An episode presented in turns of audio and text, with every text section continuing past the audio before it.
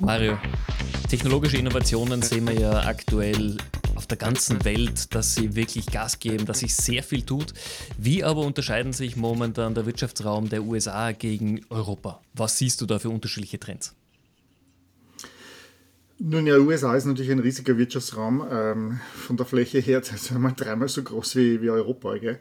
Aber dann noch einmal auch sehr, sehr divers und da müssten wir natürlich auf verschiedenste Wirtschaftsräume sprechen.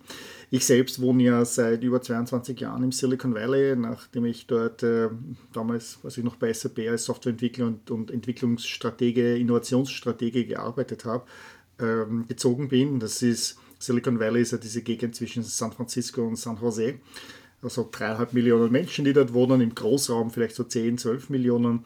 Und dort kommen halt diese ganzen Firmen wie Apple, Netflix, Tesla, äh, Google her, also die wir alle kennen, was wir alle verwenden.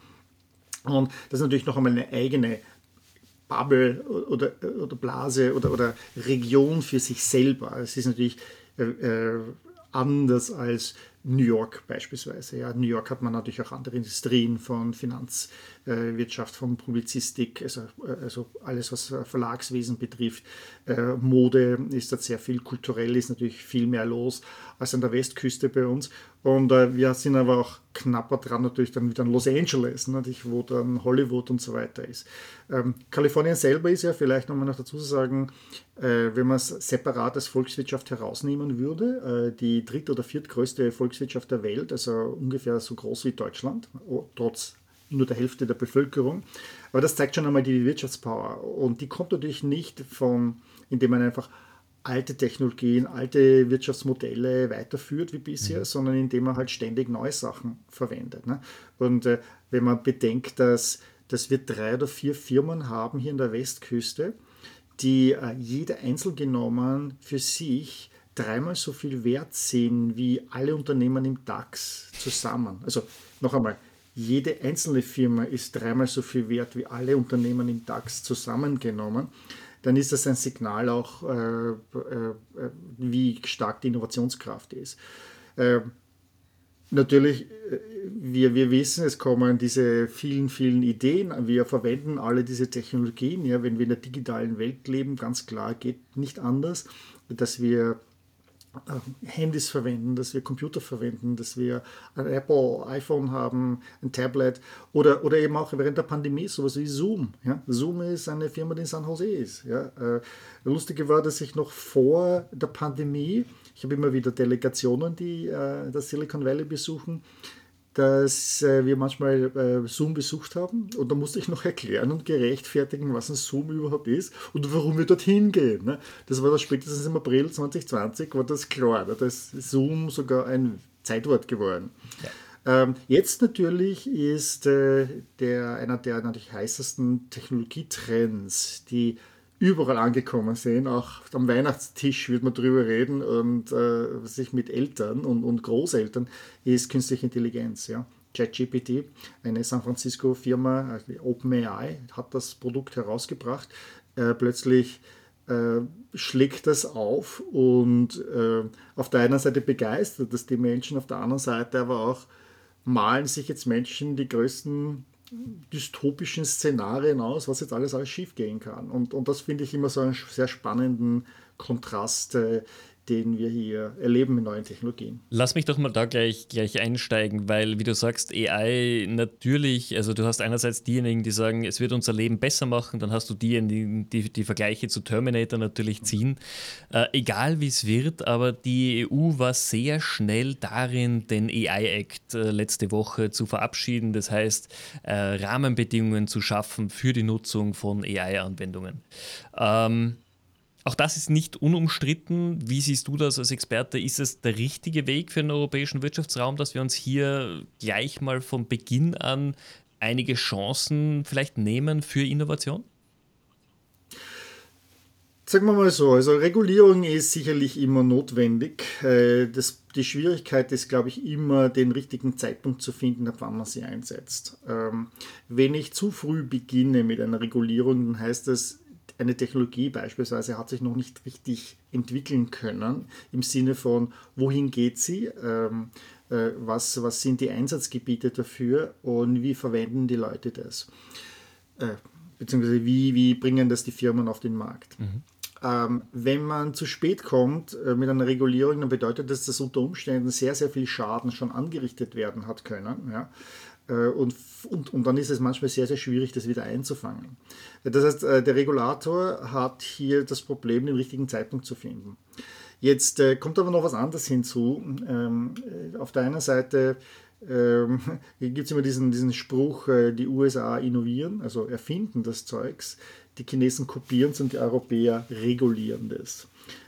Das heißt, das heißt, wir regulieren das zu einem Zeitpunkt, wo die einheimischen Experten oder die einheimischen Unternehmen damit noch nicht wirklich viel experimentieren und verwenden und anwenden konnten, beziehungsweise auch gar nicht die Chance hatten, da selber etwas zu mit beizutragen, diese Technologie voranzutreiben. Und, und ich muss dazu sagen, vielleicht noch einmal äh, zurück, um einen Schritt zurückzugehen.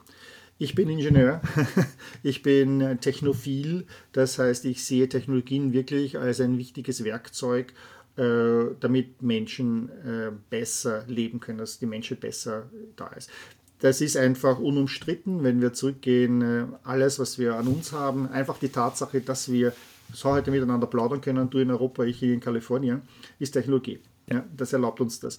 Dass wir hier ähm, bei einem, ich, du vielleicht schon bei einem Gläschen Wein, ich noch bei einem warmen Kaffee, ja, äh, hier in der Früh in einem wohlgewärmten Wohnung sitzen oder Haus sitzen äh, und, und sozusagen gut gekleidet, uns geht's gut, wir sind gesund, ja, wir sind nicht schon im Kindesalter gestorben, verstorben.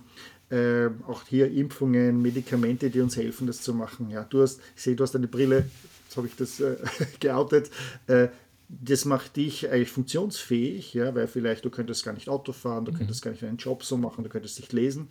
Äh, ist ein Grund, äh, der Grund dafür ist die Technologie, die Menschen erfunden haben. Und wir sind Homo, das Homo technicus. Menschen haben es in sich, Technologien zu bauen. Und die haben es definitiv äh, gestattet uns ein besseres Leben als, als in der Vergangenheit.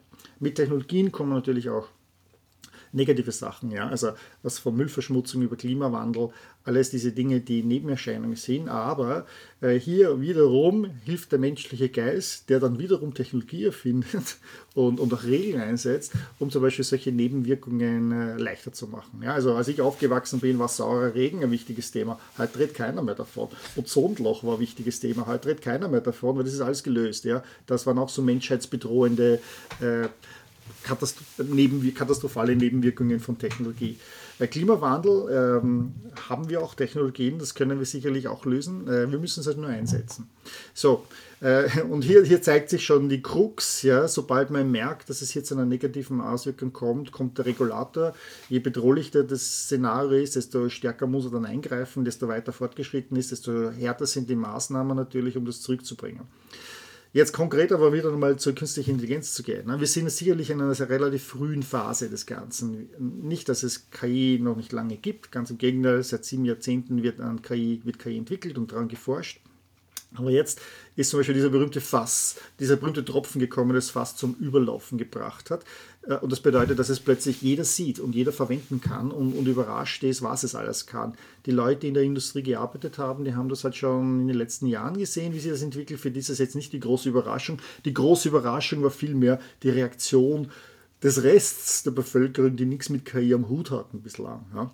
Ähm, nun, die Regulierung jetzt von der Europäischen Union ist sicherlich notwendig. Die lange Diskussion ist immer, wie und schaden wir damit nicht Europa mehr als allen anderen. Ja?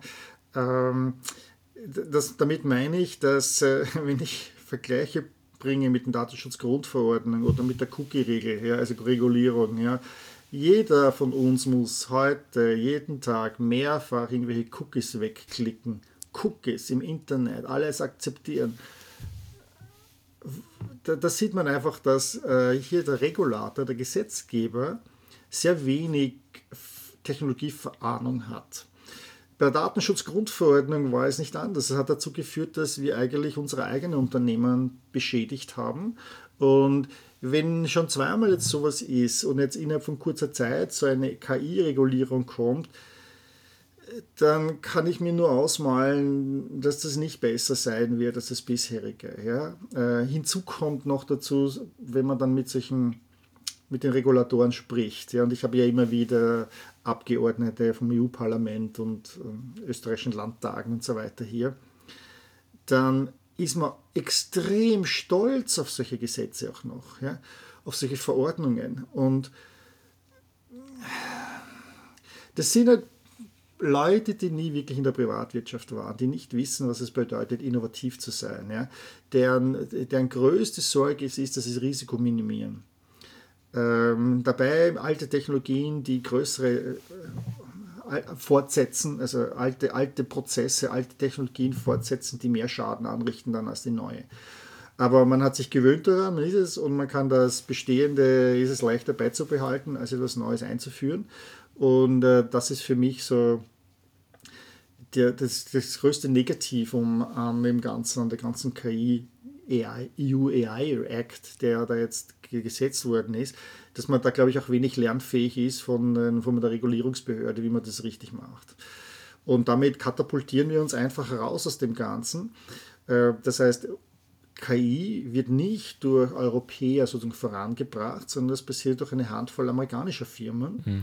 Und das Blöde ist damit nämlich auch, dass unsere Moral- und, und, Wertvorstellungen und unsere Kultur nicht in der KI abgebildet ist.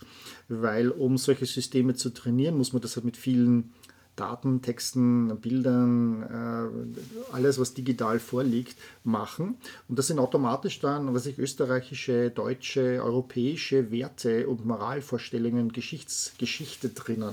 Heute ist KI vor allem, äh, also die, die wir verwenden, ist halt US-amerikanisch-englisch, aber nicht äh, deutsch-österreichisch-wienerisch und unser Verständnis von, was ist gut und was ist nicht gut.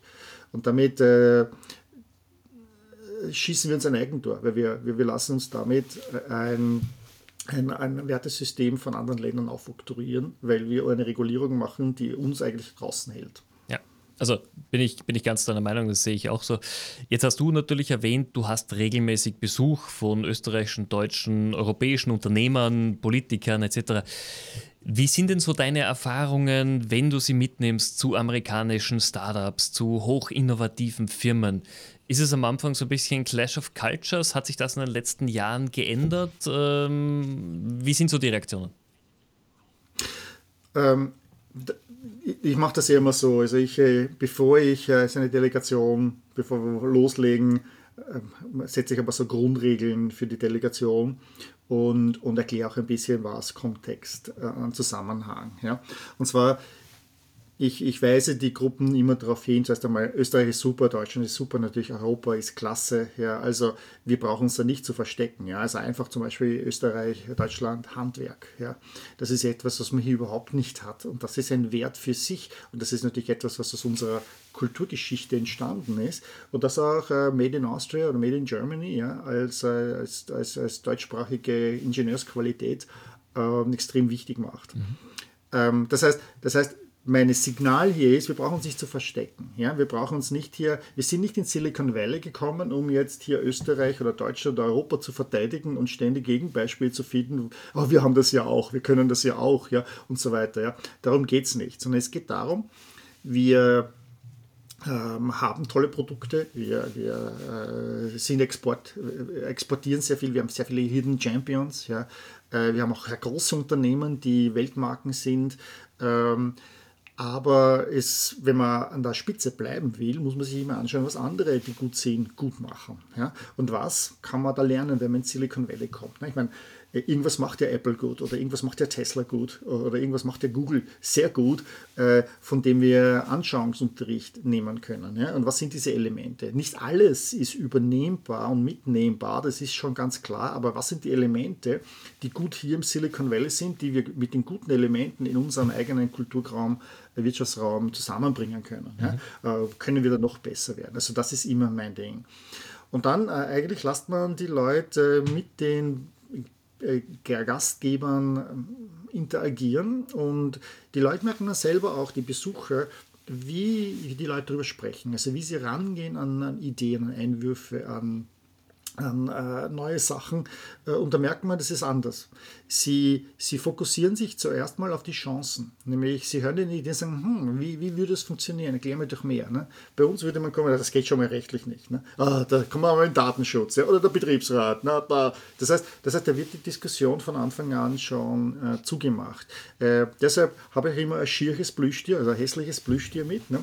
das ich, äh, sage, okay, wenn jemand was Negatives sagt, wie eben zum Beispiel, äh, na, beim Betriebsrat bei uns würde das nie durchgehen. Ne?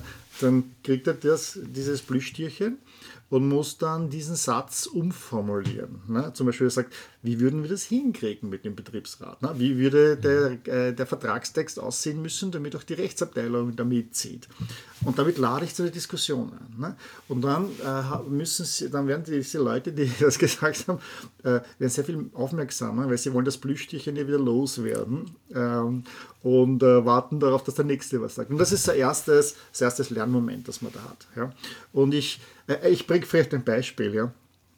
Wir waren mit der letzten Delegation vor, vor fünf Wochen, waren wir bei LinkedIn. Und LinkedIn hat in Mountain View während der Pandemie ein neues Gebäude errichtet, ein neues Headquarter gemacht.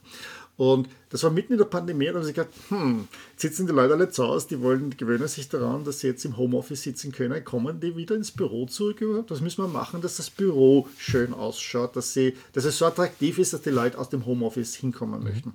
Und haben das während der Pandemie vollständig umdesignt, was sie da in innen einrichtungsmäßig gemacht haben. So, das heißt, sie haben also wunderschöne Sachen, so kleine Arbeitsinseln und, und, und sogar wohnzimmermäßige Einrichtungen gemacht, ja, mit Plattenspieler und solche Dinge, dass man sich wohlfühlt. Und dann gehe ich dort mit dem einen, also in diesem Fall sogar ein Österreicher, gehe ich da mit dem einen österreichischen Delegationsteilnehmer da durch und der sagt zu mir, weißt, aber ergonomisch ist es nicht. und dann sagt er ihm gleich im nächsten Satz zu mir, Weißt und ich frage mich gerade, wieso denke ich so deppert, dass das das Erste ist, was mir einfällt. Weil mir gefällt das, so wie das eingerichtet ist. Aber wieso ist meine Denke so schräg, dass das Erste, was mir einfällt, ist die Ergonomie? Was, was ist da falsch gelaufen? Ja? Das ist genauso mit Datenschutz. Ne? Wieso denken die Leute zuerst an den Datenschutz? Und, und, und. Ja. Und äh, das ist dann immer so ein Moment, den ich liebe, weil äh, dann hat sich dieser Besuch schon einmal wirklich ausgezahlt, weil die Leute beginnen zu sehen, wie sie selber denken, was ihr eigenes Mindset ist.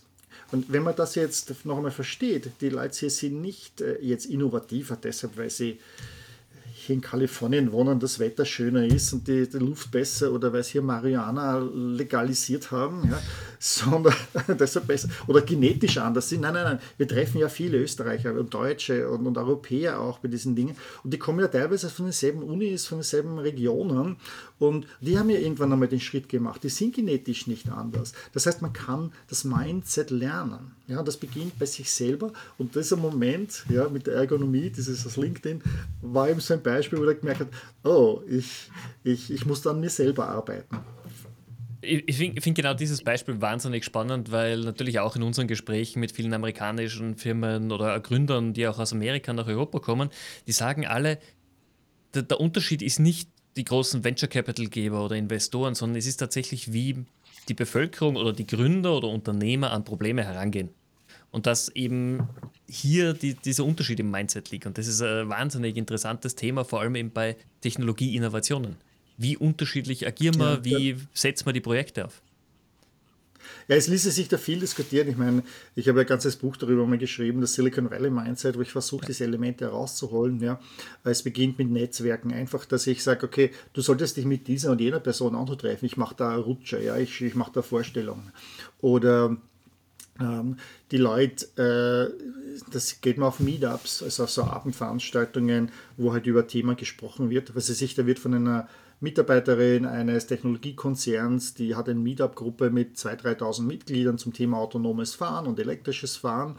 Und dann kommt dort ein schwedischer Professor, der gerade in Berkeley so ein Sabbatical macht und dort forscht, wie man LKWs im Konvoi fahren lässt, der autonom äh, berichtet dort und dann sitzen die Leute drinnen. Daneben sitzt einer von, was weiß ich, von Intel, da sitzt einer von Mercedes, da hinten ist einer von irgendeinem Startup, da ist einer von, von Google dort, ja, und dann stellen die Fragen da schlagerst mit den Ohren, da weißt ganz genau, die arbeiten an diesen Sachen dran und da ist dieser einfach äh, dieser Austausch sehr stark da zwischen den Leuten. Natürlich verrät man nicht die geheime Soße, aber die, die, die, die Leute sitzen zusammen, reden, dann weiß man auch, was die anderen machen ungefähr. Ja. Dann hat man natürlich Zugang zu Geldern, ist äh, einfach, es gibt halt viel mehr Gelder. Äh, interessanterweise übrigens hat ja das Silicon Valley Venture Capital ja begonnen durch einen Österreicher. Ja. Eugen Kleiner aus Wien, mhm. ist damals vor den Nazis geflüchtet, ähm, hat dann in New York studiert und hat dann Fairchild Semiconductors, das die erste große Chipfirma hier gegründet, mitgegründet. Unter anderem auch war Gordon Moore dort dabei, der damals gut Mursche Gesetz Intel-Mitgründer war. Äh, und der hat Kleiner Perkins gegründet, ja, äh, eine, eine Venture-Kapital-Firma, die nach wie vor also der wichtigsten und erfolgreichsten Venture-Kapital-Firmen ist. Ähm, das ist natürlich, braucht Jahrzehnte. Man sieht in Österreich, Deutschland natürlich auch Ähnliches. Äh, dort wächst auch die Venture-Capital-Szene.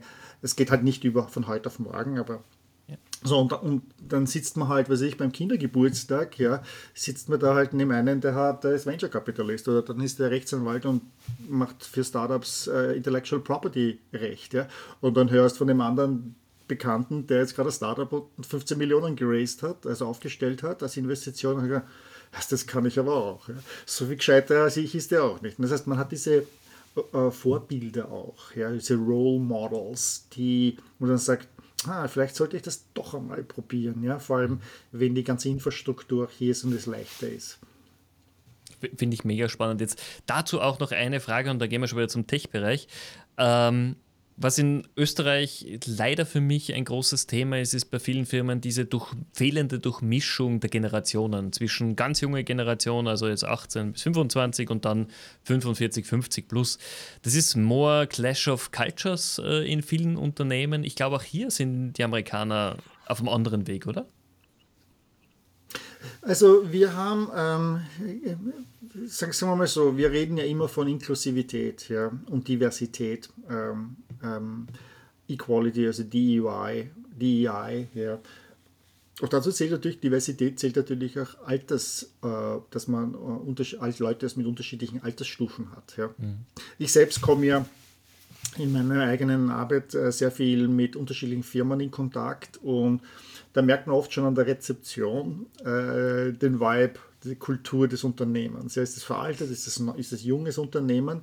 Ich denke auch, äh, das ist ein wichtiges Element, nicht nur, dass man eben verschiedenste Minderheiten äh, repräsentativ im Unternehmen hat, und, äh, sondern, und, und auch natürlich Frauen sehr, sehr viele hat, ja, die, die, die beitragen und, und eine, eine komplett andere Perspektive reinbringen als Männer, sondern eben auch Alter, ne? weil einfach da Erfahrungen zählen, die unterschiedlich sind, die Dynamik der Jungen, das, die Erfahrung der, der, der Alten, wobei ich immer sage, Alter ist, ist auch ein Mindset. Ne? Ähm, äh, ich kenne junge Leute, die sehr alt denken, ja? also die, die, die eigentlich schon alt sind. Ja? Vielleicht auch einmal Thema für ein neues Buch, ne? Äh, Alter ist ein Mindset. Ja? Definitiv, ich glaube, das wäre ein ganz ein großes ähm, Thema. Lass uns wieder ja, zum Technik. Aber es gibt natürlich diese, es gibt natürlich diese Altersdiskriminierung auch, ne, dass man sagt, wenn du über 50 bist, dann kommst du in kein Startup mehr. Tatsächlich zeigt sich aber beispielsweise, dass die erfolgreichsten Startups sind oft Leute auch, die relativ vergleichsweise alt waren. Das sind nicht die 20-jährigen Wunderknaben, also sind meistens Knaben, ja, die das äh, Mark Zuckerberg oder so, sondern das sind oft ähm, 40-Jährige, 45-Jährige, 35, 45-Jährige, die schon äh, mehrere Jahre in, einem, in, der, in der Wirtschaft waren, in größeren Unternehmen und dann ganz konkreter wissen, wo es hängt, ja, wo es hakt, wo man eine Lösung reinbringen kann und das dann lösen. Also wenn man sich anschaut, äh, äh Jeff Bezos ja, von, von Amazon oder Mark Benioff äh, von Salesforce, ja, das waren alles Leute, die älter waren als, als das. Ja. Äh, das heißt, das heißt äh, statistisch, von der statistischen Sicht sind ältere Gründer oft erfolgreicher. Okay, spannend. Lass uns nochmal zum Technologiebereich zurückkommen. Ähm, du bist ja quasi an der Quelle, wo sich sehr viele Innovationen ergeben, wo sich sehr viele Trends auch entstehen, die dann für die ganze Welt relevant werden. Jetzt war 2023 das Jahr der AI. ChatGPT hat im Jänner da diesen Megatrend losgelassen und ich glaube, keine Vorstandspräsentation kommt ohne diesem Synonym mehr aus. Wo siehst du denn den Trend für 2024? Ja, äh, also zuerst einmal natürlich, was wir heute gesehen haben, ja, was es durchgeschlagen hat, war diese sogenannte einzelstehende KI. Das heißt, man hat ein ChatGPT ist mehr oder weniger ein sehr, sehr, sehr, sehr komplexer Chatbot, ja, der, der mit dir Konversation führen kann. Ähm, was aber fehlt ist, oder was ja schon zu sehen ist, ist, dass das Ganze jetzt äh, verbunden wird natürlich mit anderen äh, Software-Tools. Das heißt, wir machen eine äh, autonome KI, einen KI-Assistenten, der zum Beispiel integriert wird mit anderer Software. Also stell dir vor, du nimmst diesen Chatbot, äh, verknüpfst ihn jetzt mit einer äh, Sprachausgabe, äh, gibst ihm Zugang zum Telefonsystem, lässt ihn zugreifen auf dein Bankkonto beispielsweise und, und dein, dein Buchungssystem und dann rufst du an bei, also ich du willst einen Flug zwei Tage äh, äh, hinaus, also um, umstellen, dass du zwei Tage später erst fliegst, dann musst du aber auch Hotel und äh, Leihwagen zum Beispiel verlängern. Ne? Mhm. Und du, du willst aber nicht jetzt dreiviertel Stunde am Telefon sitzen, bis endlich von der Auer jemand rangeht oder von der Lufthansa äh, und dann das machen und dann noch einmal Hotel und äh, Leihwagenfirma kontaktieren, sondern du sagst es dem Chatbot. Ja, also dieser autonomen KI, dem Assistenten, und der macht das. Und du gibst ihm dann noch Erzähl und sagst, das darf aber nicht, die Umbuchung darf nicht mehr als 100 Euro kosten. Ja, dann meldet er sich dazwischen einmal zurück und sagt, es kostet 105 Euro, ist das auch okay? Ja, dann sagst ja, lauf los, ja, mach das für dich. Das heißt, die Kombination jetzt zu sogenannten autonomen äh, KI-Assistenten mhm. äh, ist jetzt etwas, was wir sehen. Die, die nächste Stufe dann, äh, das sehen wir auch bereits, das passiert jetzt alles fast parallel, ist, dass diese KI, diese KI-Assistenten äh, jetzt einen physischen Körper erhalten. Das heißt, sie sind zum Beispiel jetzt im Automobil drinnen, sie sind auf einem Roboter, sie sind auf einer Drohne äh, ja, das heißt, dass du plötzlich sie sich auch in der Welt bewegen. Äh, wenn man das vergleicht, zum Beispiel Web 1.0, Web 2.0, Web 3.0 mit Web 1.0, die statischen Webseiten, HTML-Seiten mit den lustigen GIFs, die da ge ge geblinkt haben in den 90er Jahren, zu äh, Social Media Streams, äh, Shopping, Banking, das man plötzlich machen konnte, ja, Web 2.0 zu Web 3.0 mit Augmented Virtual Reality und Metaverse und Crypto und Bitcoin. Ähm, das hat 25 Jahre gedauert. Was wir jetzt in der KI sehen, von 1.0 ja, einzelstehende KI zu 2.0 den äh, autonomen KIs, ja, zu 3.0 denen, die einen Körper haben und herummarschieren, gehen, vergehen zweieinhalb Jahre. Wahnsinn. Oh, das ist eine, Beschleunigung hier, ähm, die man sieht, die man hat selbst in der Branche, wenn man sich damit beschäftigt, ja, wenn man dann hat man kaum eine Chance, da wirklich alles zu verfolgen, weil so viel äh, kommt. Man sieht das am besten, meine Vorträge, ich habe sehr viele Vorträge in den letzten Monaten gehalten zum Thema KI, weil ich da fast jeden Tag eine Änderung einführen muss an meinen Vortrag, ja, Ergänzung, weil schon wieder irgendwas Interessantes da reinzunehmen ist, dann zeigt das einfach den und die Geschwindigkeit, mit der das passiert. Ja. Das heißt, wir müssen uns, vielleicht die, die, die, Message ist auch an alle, man muss sich damit beschäftigen, man muss sich diese Zeit nehmen, äh, weil das wird all unser, unser, unser Leben beeinflussen. Vielleicht ein Beispiel noch aus Privaten. Meine 13-jährige Nichte hat, sich jetzt, hat sich jetzt erst bei mir gemeldet, nachdem er Abendessen einmal war mit der Familie in Wien und hat sich einen Tag darauf gemeldet, äh, weil sie Schwierigkeiten gehabt hat bei ChatGPT als 13-Jähriger, weil immer sie ausgelockt worden ist. Ja. Und dann hat es geklappt. Sie gesagt, jetzt kann ich endlich meine Hausübungen in Ruhe machen. Ne? Das heißt, das, heißt das, das ist viel präsenter, als du glaubst. Selbst wenn du das nicht verwendest, jeder um dich herum verwendet es. Ja. Ja. Und äh, dein Job wird nicht durch KI ersetzt werden, sondern durch denjenigen, der KI verwendet. Ich glaube, das ist auch der, der große Punkt. Man muss sich einfach mal auch trauen, mit solchen neuen Systemen sich auseinanderzusetzen. Einfach mal echt ausprobieren. Nicht nur irgendwelche Präsentationen anschauen, sondern tatsächlich einloggen, Account erstellen. Es gibt ja auch mhm. die kostenlose Variante und einfach mal testen, was kann dieses ja. Tool. Jetzt sollte sich jeder damit beschäftigen. Ich, ich, ich habe ja, ich habe ja äh, mache jetzt einen kleinen Pitch für mein Buch. Ja. Ich habe ein Buch herausgegeben, das, das, das kam jetzt Ende November heraus, Kreative Intelligenz. Und da beginne ich mit einer Geschichte von einem Freund, dessen fünf, dreivierteljährige Tochter im Jänner 2023 zu ihm ins Zimmer gelaufen gekommen ist und ihm einen aus Lego gebauten sich Controller, also ein Spielecontroller gezeigt hat. Ne? Und der fünf, dreivierteljähriges Mädchen kann nicht lesen, schreiben, also hat erst gerade begonnen, kann auch nicht programmieren. Und er fragt sie, was ist denn das für ein Spiel, das du machst? Und dann erklärt sie ihm das Spiel und er sagt zu ihr, wollen wir das Spiel machen? Und sie, wie, was, wer? Und dann haben sie ChatGPT verwendet und sie hat über Spracheingabe dem System gesagt, was sie haben möchte. Dann haben sie einen Softwarecode erstellt, natürlich mit der Hilfe von Papa auch noch kontrolliert. Ja, haben sie das, das, die, die Figuren und alle Elemente designt. Nach einer halben Stunde haben sie ein lauffähiges Videospiel gehabt. Wenn also ein fünf-, dreivierteljähriges Mädchen, das nicht lesen und schreiben kann, das nicht programmieren kann, ChatGPT einsetzen kann, um so kreativ zu sein, zuerst einmal für die gibt es keine Grenzen mehr. Ja? Die kann alles machen. Ja? Das heißt, das heißt die, die kann ihre Kreativität loslassen und da, da, da können wir uns auch gar nicht vorstellen, wie junge Menschen mit diesen Werkzeugen in Zukunft umgehen werden, was die eigentlich schaffen können. Ja? Und das Zweite ist, wenn ein fünf-, dreivierteljähriges Mädchen das kann, dann können wir alten Scheißer das auch. Ja? ja, dann brauchen wir uns nicht davor zu fürchten. Ich finde das super. Sag's einmal. Mario, ich, ich, ich, ich glaube, das sind die besten Schlussworte in den ganzen Folgen, die ich aufgenommen habe. Vielen herzlichen Dank dafür. Wir werden natürlich auch den Link zu deinem Buch in den Shownotes äh, mit reinpacken, dass die Leute auch tatsächlich sich das Thema einfach mal ansehen können, dass sie mal ein bisschen über den Schatten springen können. Mario, vielen, vielen herzlichen Dank für das Gespräch. Danke, Stefan.